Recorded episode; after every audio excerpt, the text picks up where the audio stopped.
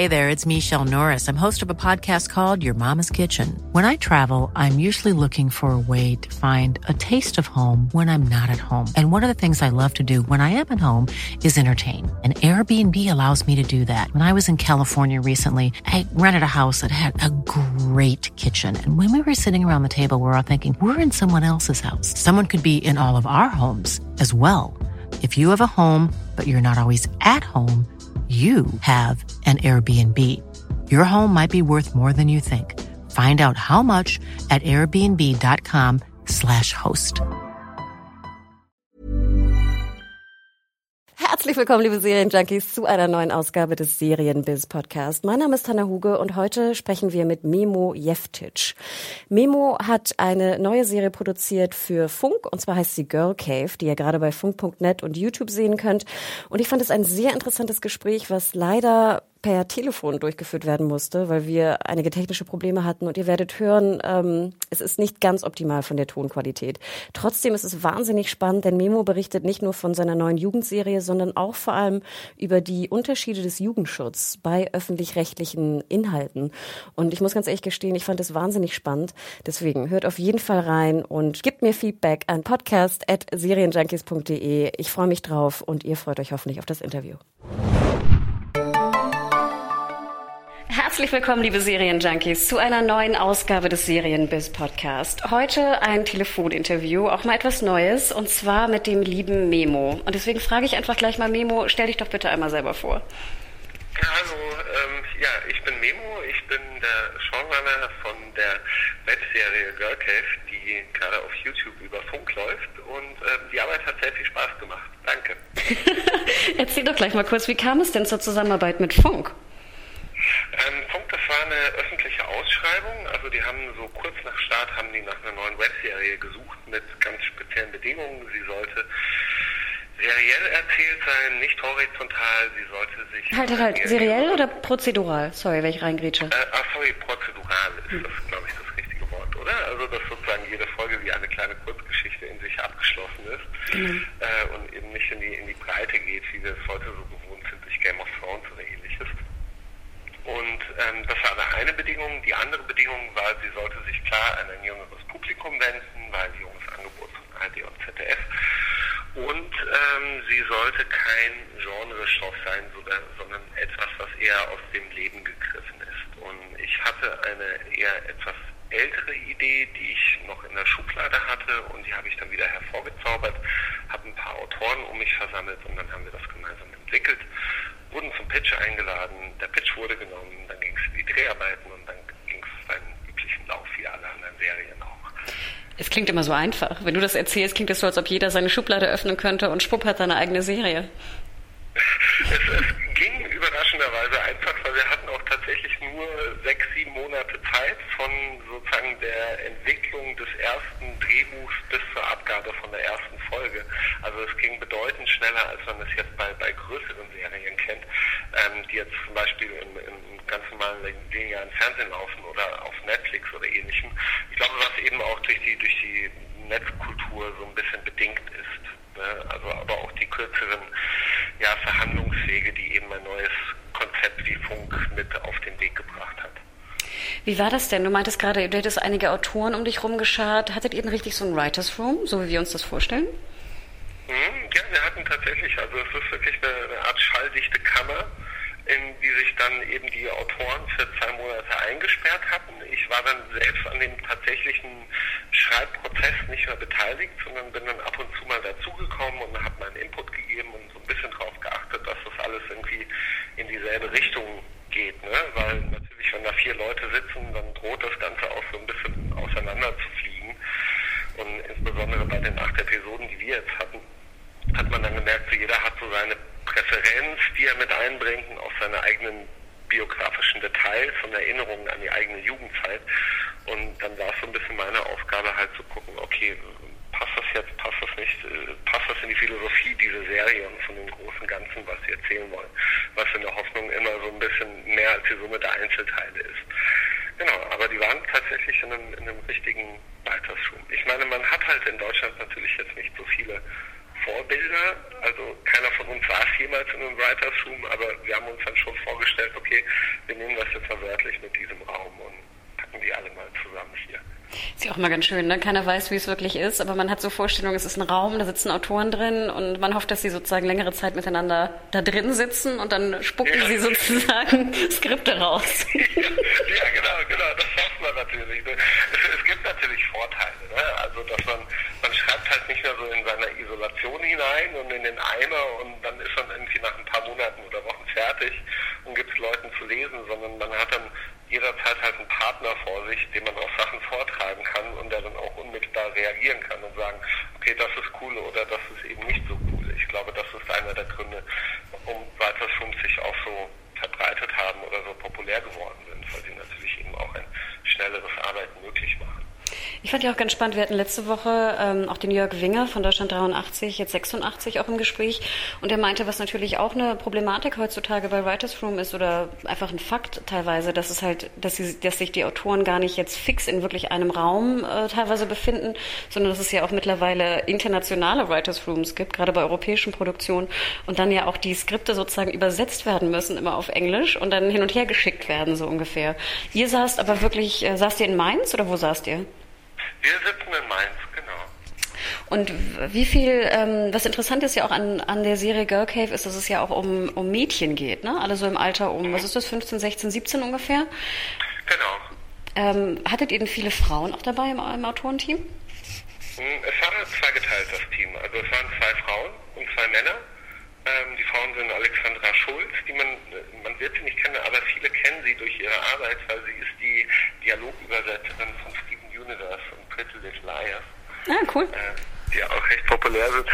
Und äh, die zweite Autorin war Shota Ahmeti, die dann aber leider irgendwann den Autorenraum verlassen musste, so dass dann nur noch ähm, eben Christian Alt vom BR und Felix Luis übrig geblieben sind, der vorher Redakteur bei Gehorn war, dem Videospielformat auf NTV. Und, äh, aber wir haben von vornherein eigentlich schon sehr darauf geachtet, dass das Team eben zweigeteilt ist, mindestens. Jetzt spielt ja Girl Cave äh, in einer Kleinstadt. Ähm, ja recht ungewohnt. Also ich habe mir die ersten beiden Folgen angeschaut und äh, ich muss ganz ehrlich gestehen, ich fühlte mich sehr erinnert so an, an Dawson's Creek und ähnliche Serien meiner Jugend. Mir fiel aber auch auf, dass ich lange keine deutsche Serie mehr in einer Kleinstadt gesehen habe, komischerweise. Und dass man irgendwie fast gewohnt ist, auch mit Wishlist irgendwie, äh, zumindest ich glaube, das ist eine größere Stadt, einfach so Halligalli aus der Großstadt zu sehen.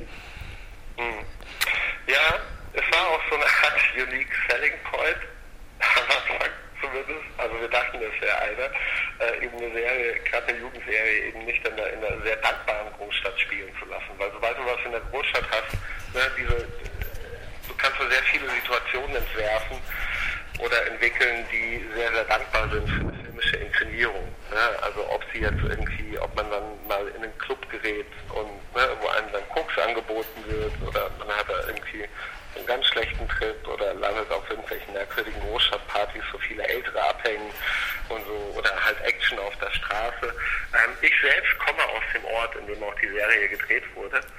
Ähm, und ich mag dieses Setting. Also man sieht es ja ziemlich häufig, sieht man es ja in gerade in US-amerikanischen Independent-Filmen ist es ja gar nicht so ungewöhnlich, Coming-of-Age-Stoffe eher in einer Kleinstadt anzusiedeln oder in irgendwelchen suburban äh, Vorstädten, die ja so eine ganz spezifische Stimmung auch vermitteln. Und das wollten wir auch so ein bisschen. Und wir haben uns auch gedacht, hey, weil ein Großteil Jugendlicher lebt halt nicht in den Großstädten. Die meisten Jugendlichen in Deutschland leben in irgendwelchen Vorstädten, irgendwelchen Kleinstädten mit maximal 10.000 Einwohnern. Und wir haben uns gedacht, naja, wieso nicht irgendwie mal auch von denen erzählen? Das ist ja auch ein Teil Deutschlands und das ist auch ein Teil von Jugendkultur.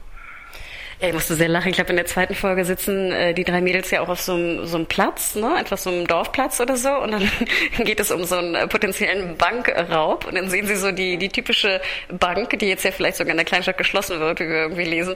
Und dann steht, habt ihr einfach nur Bank draufgepappt auf so eine alte Vereinsbank. Kann das sein? Man sieht nämlich das an der Seite. Nee, das mussten wir digital machen natürlich, weil öffentlich-rechtlich und so. Wir dürfen ja, wir, man kann Banknamen zeigen, glaube ich, wenn man irgendwie mehrere Banken zeigt, unterschiedliche, äh, weil alles andere ist Werbung und dann mussten wir das digital machen. Aber hey, ich meine, ich fand es auch total glaubwürdig, dass auf irgendeiner Dorfbank einfach nur Bank oben auf dem, Schild steht. Das hat schon gepasst. Nee, fand ich, fand ich auch super schön. Ihr hättet dann ja auch den, den Namen des Ortes nehmen können, ne? Ich weiß nicht, wurde der genannt eigentlich schon? Ja, ne? Ich glaube, oder? Nee, nee, nee, nee. Der, der, der Ort wird nie genannt. Also wir wollten dem Ganzen sowas Universelles geben, damit es ne, einfach jede Kleinstadt in Deutschland sein könnte. Also gedreht haben wir in Niederolm, das ist ein Ort 15 Kilometer von Mainz, den man auch vielleicht kennt, weil aus Niederolm kommt Eckes, also Hohes C und Edelkirch und sowas. Oh, okay. Ähm, wollten, wir wollten so eine allgemeine, ja, sowas, sowas Universelles eben erzählen und haben dann eben auch die, die äh, Autokennzeichen ausgetauscht und äh, schon darauf geachtet, eben, dass Orten so als solcher wirklich erkennbar bleiben. Nee, das fand ich wirklich schön. Und du hattest ja vorhin auch schon ähm, kurz äh, darauf angesprochen, dass jetzt den drei Mädels auf dem Dorfplatz nicht unbedingt irgendwie Koks angeboten wird oder sie nicht in die wilde äh, Berliner, sag ich mal, äh, Hipster-Disco gehen abends.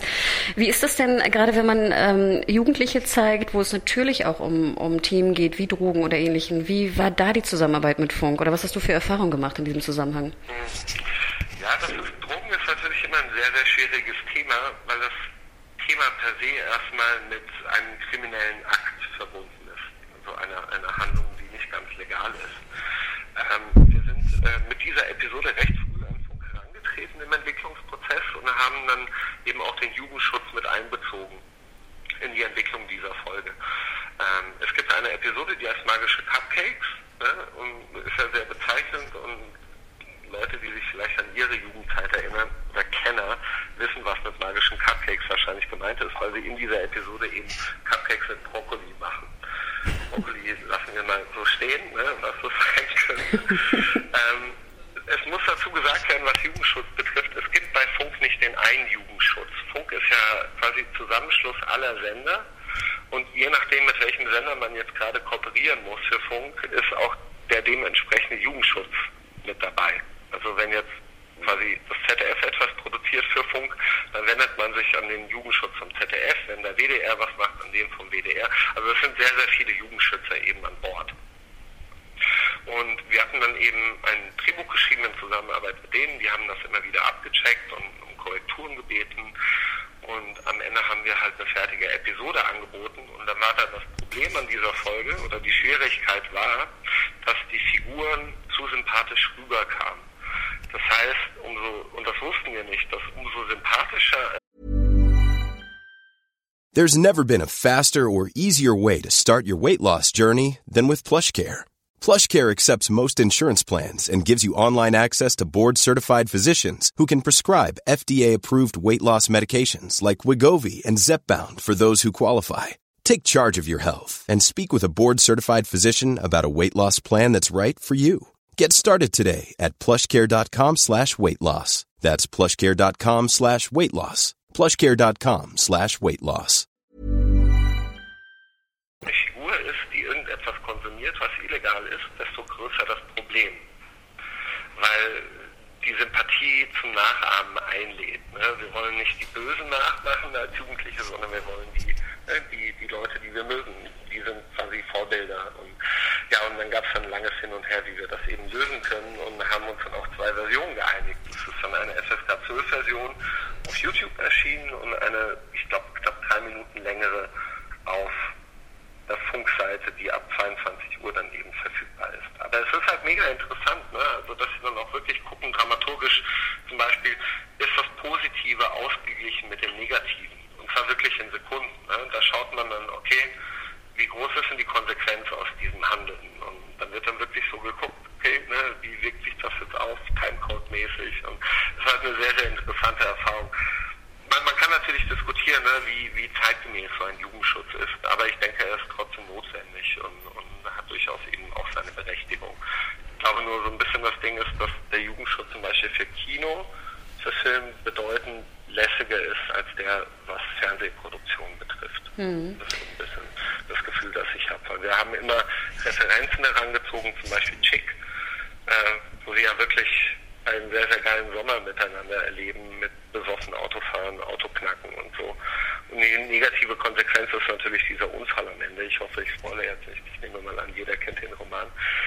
Ähm, und ich glaube, da ist es dann bedeutend einfacher als, als ja, im klassischen Fernsehen. Ja, ich finde, es macht vor allem auch Sinn, was du sagtest, mit, dass sie nicht sympathisch sein dürfen. Also du kannst kein sympathisches Mädel sehen, was irgendwie einen Joint raucht oder so. Und ich finde, jetzt auf einmal werden einem so viele Jugendserien auch im deutschen Fernsehen irgendwie deutlicher, warum dann immer der Bösewicht irgendwie der große Drogenkonsument war. Oder, was ich ja auch immer ganz interessant fand, dann raucht irgendwie die eine Haupt sympathische Hauptcharakterin irgendwie mal einen Joint und dann muss ihr gleich was ganz, ganz Böses passieren. Also dann muss sie irgendwie einen Fahrradunfall haben oder ich weiß nicht, sie muss irgendwie ihr Portemonnaie verlieren oder so. Ne? Das immer, wie du sagtest, diese Konsequenz immer direkt sein muss, ne? mit diesem Konsum. Ja. Sehr spannend. Aber erzähl noch mal ganz kurz, ähm, die Folgen sind ja bei YouTube zu sehen und auch bei funk.net. Und das heißt also, wenn ich um 22 Uhr auf funk.net gehe, sehe ich auch die längere Fassung. Ne? Drei Minuten, sagtest du, die genau. drei bösen Minuten. Genau. okay. Ja, wahnsinnig, wahnsinnig spannend. Was hättet ihr denn geplant? Ihr habt jetzt acht Folgen produziert. Ähm, was habt ihr schon so eine zweite Staffel mal so überlegt, was da passieren könnte? Oder vielleicht sogar mal so Richtung auch Influencer zu gehen? Das scheint ja so der neue, das neue Ding zu sein, irgendwie bei Serien, die bei YouTube auch veröffentlicht werden. Mhm. Mhm. Ähm, ist so ein bisschen eine zweigeteilte Frage. Ich fange mal mit dem Influencer-Kram an, weil das ein großes Thema ist natürlich. Ähm, wir sind, was so die Entwicklung der Serie betrifft, sind wir halt ein großes Risiko eingegangen aus marketingtechnischer Sicht, weil wir irgendwann gesagt haben, wir würden sehr gerne auf Influencer verzichten und wirklich mit Laien zusammenarbeiten, die wir uns dann eben quasi großziehen im Laufe von so einer Produktion.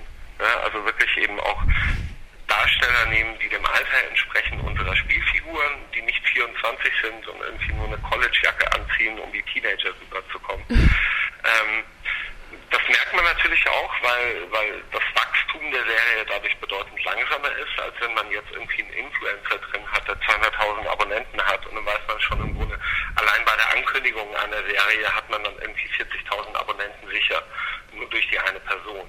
Ja, ähm, äh, unterscheidet sich jetzt gar nicht so sehr meiner Meinung nach von so einem alten Hollywood-Star-System, wo man irgendwie in den 90ern Tom Hanks auf dem Poster äh, drauf hatte und dann wusste man, okay, allein dieser Name Tom Hanks oder Mac Ryan oder sonst wer bringt uns definitiv so und so viele Zuschauer. Im Kino funktioniert das nicht mehr. In, ich finde, in Serien, gerade auch in Webserien, funktioniert es immer noch ganz gut. Ähm, und das ist nach wie vor so ein großes Thema für uns, wo wir überlegen, okay, wenn wir jetzt eine zweite Staffel machen, wie kann man da sinnvoll Influencer einbinden, ohne dass es so einfach drauf getaggt wirkt. Ne? Dass man einfach sagt, okay, wir haben jetzt diese Namen drin und hoffen mal, dass es irgendwie schon genug zieht. Ähm, wir sind da noch nicht wirklich zu einer, zu einer Antwort gekommen, muss ich sagen. So, also es, wenn, dann könnte man sie entweder als sie selbst besetzen, ne? dass man erzählt, wir hatten immer die Idee, ne, was wenn irgendein bekannter Influencer zum Beispiel auch aus diesem Ort käme. Und äh, wir bauen dann so, eine, so einen kompletten Erzählstrang, dass er irgendwie komplett gescheitert ist und auf YouTube von irgendeinem Skandal und zurückkommt irgendwie in seinen Heimatort und sich dann an diese Mädchen gerät. Also das wäre zum Beispiel eine Möglichkeit, ne? dass, man, dass man schon schaut, wie kann man das eben sinnig einbinden und mit Ganzen auch so eine gewisse erzählerische Eleganz und Glaubwürdigkeit geben. Oder, oder mir fällt gerade was ein, wenn ich das reinpitchen darf. Ein, ein Kollege oder na, hier ein Mitschüler oder so hat einen YouTube-Channel. Kann ja auch irgendwas ganz crazy, also sowas typisches YouTuber wie so ein Prank-Channel oder irgendwas. Und er macht dann eine, eine Kollabo mit irgendeinem so ganz bekannten deutschen YouTuber. Weißt du, weil dann, dann hast du nicht einen Hauptcharakter, der auf, ne, einen Hauptcharakter, der auf einmal einen YouTube-Channel hat, sondern du baust es so von der Seite rein. ja. Wir hatten noch, noch eine Idee, äh, die wir zum Beispiel hatten, die auch, auch ganz gut äh, funktionieren würde, ist ja, die Mädchen arbeiten ja dieses Buch ab mit den Ratschlägen der Mutter. Stimmt. Und ähm, eine Idee war, dass ein Tipp ist oder ein Ratschlag aus dem Buch ist, dass sie einen Tag auf einem Bauernhof verbringen miteinander. Und es gibt ja auf YouTube dieses Format Klima ins Land, auch ein Funkformat, das ah. sehr erfolgreich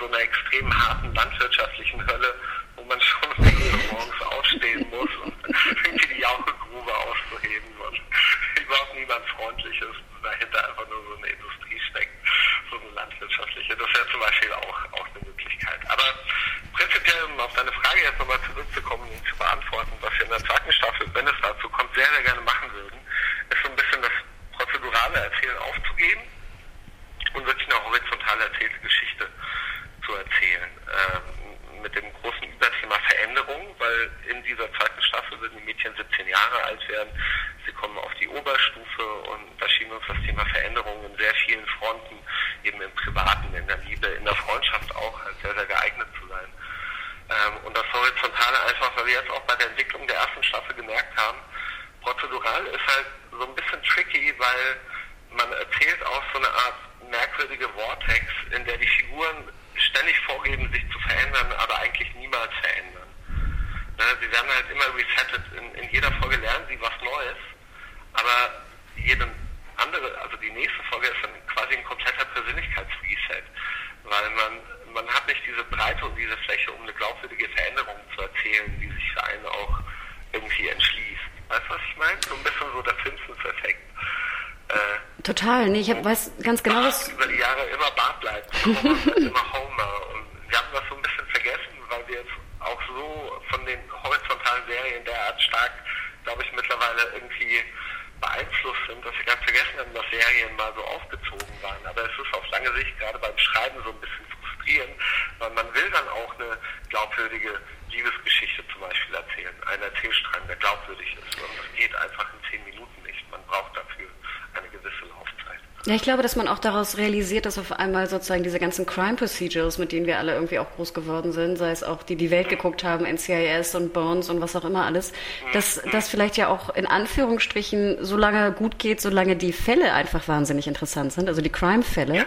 Und dann hat man ja auch gesehen, so in den letzten 10, fast 20 Jahren, dass selbst diese Crime Procedures ja auch einen sehr starken seriellen Unterbau bekommen haben, weil ich glaube auch die Macher gemerkt haben, so shit, irgendwie muss mit den Charakteren auch mal was passieren oder Liebesgeschichte muss weitergehen weitergehen oder ein Riesenkiller muss irgendwie am Anfang und am Ende der Staffel kommen, dass sie, glaube ich, auch gemerkt haben, dass dieser ewige Reset einfach dem, dem Zuschauer auch mittlerweile zu langweilig geworden ist. Ne? Ja, Interesting. Das ist ja auch in gewisser Hinsicht ne, dramaturgisch sehr unglaubwürdig, dass du als Ermittler ziehst du dir halt irgendwie dein halbes Leben diesen harten Shit rein. Irgendwelche Grausamkeiten, aber bleib, ich bleib halt immer der gleiche. ja, stimmt. Also, ja. Aber finde ich, finde ich sehr interessant, dass man ja auch diese, diese, diese Erkenntnis auch irgendwie daraus zieht. Ne? Du hast es auch gerade schon ange, ähm, angedeutet, ähm, du, dass wir heutzutage ja fast, also sehr serielle Serien gucken. Was war denn so dein letzter Serienbench, wo du dachtest, okay, das ist einfach extrem gut gewesen? Hm. Ähm, es hat mehrere Sachen. Ich mochte, ich mochte Legion, mochte ich sehr, weil ich das Gefühl hatte, dass die Macher wirklich einfach komplett alles rausblasen konnten, was ihnen so durch den Kopf ging. Ähm, das hat ja fast schon teilweise so einen Avantgarde-Charakter alles. Äh, natürlich aber auch sehr durch das dankbare Thema. Ich glaube, so Psyche und irgendwie Wahrnehmungsstörungen sind halt filmisch immer, immer super umzusetzen. Was ich sehr, sehr charmant und super sympathisch fand, war zum Beispiel auch Master of None. Fand ich, fand ich total klasse. Also auch wie sehr man sich aus dem Fenster legen kann und ich glaube, ich glaube, also gerade in Bezug auf Master of None, ich weiß nicht, ob du es gesehen hast, die zweite Staffel. Ich habe die zweite noch nicht gesehen, leider. Ich habe sehr viel Gutes gehört darüber. Ah, weil die zweite, die erste Folge ist, äh, spielt ja in Italien und ist aber auch aufgezogen visuell und auch was das Erzählt betrifft, wie so ein 60er Jahre Italo-Film von, von Cellini. Also die Anleihen sind da wirklich sehr, sehr konkret, dass er eben sowas wie La Dolce Vita, Vita äh, zitiert wird. Und ich finde es total beeindruckend, dass, dass sowas schon in den USA möglich ist, weil ich glaube, und ich finde die deutschen Serien mag nicht so schlecht, wie immer alle tun.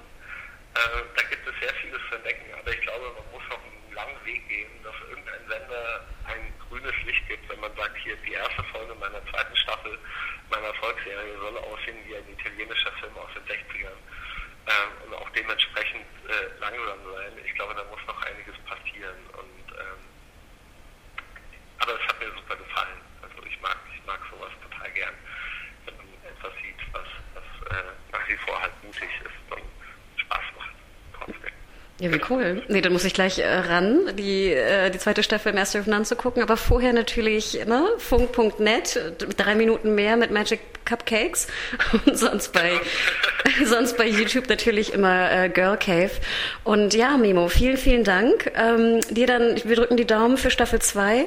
Und wie gesagt, schaut mal rein in Girl Cave und ja, alles Gute, schönen Sommer schon mal vorweg. Ja, danke schön. Ja, und vielen Dank für die Einladung.